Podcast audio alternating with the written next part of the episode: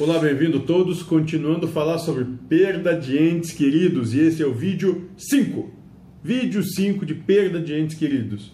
E continuando sobre as nas, nas maravilhosas pílulas do Pai Joaquim, ele vai nos dizer o seguinte: Quando você sofre muito com a perda de um ente querido, ou com qualquer coisa, é que os valoriza mais do que a Deus.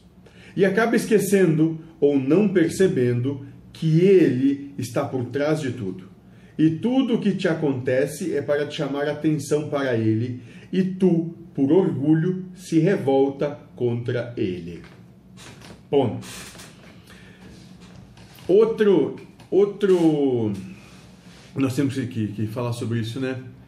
Outro, outra percepção que nós temos que baliza o nosso trabalho vem do livro dos Espíritos da pergunta número 1. Um que todas as outras 1022, se eu não me engano, perguntas do livro dos Espíritos têm de estar é, concordantes com a pergunta número 1 um que Allan Kardec faz. E não é à toa que essa é a pergunta número 1. Um, porque tudo que é colocado na, no livro e na doutrina espírita, né, mas, e, e é livro dos Espíritos, foi feita para os espíritos e não para os encarnados. Vamos deixar isso bem claro.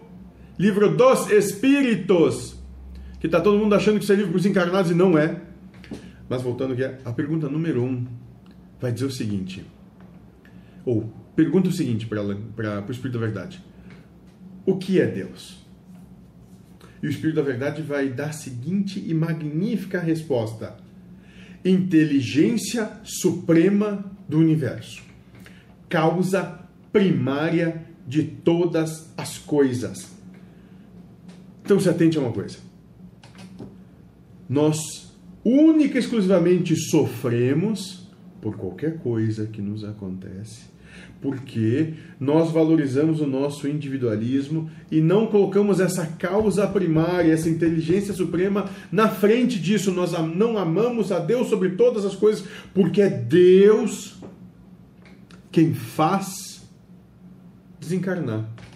É Deus quem faz com que você perca o que você gosta.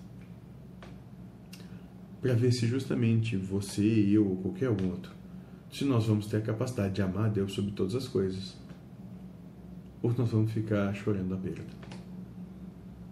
É só isso. Amar é o que tem de mais simples. Mas a gente vive complicando tudo. Ame simplesmente, simplesmente seja feliz.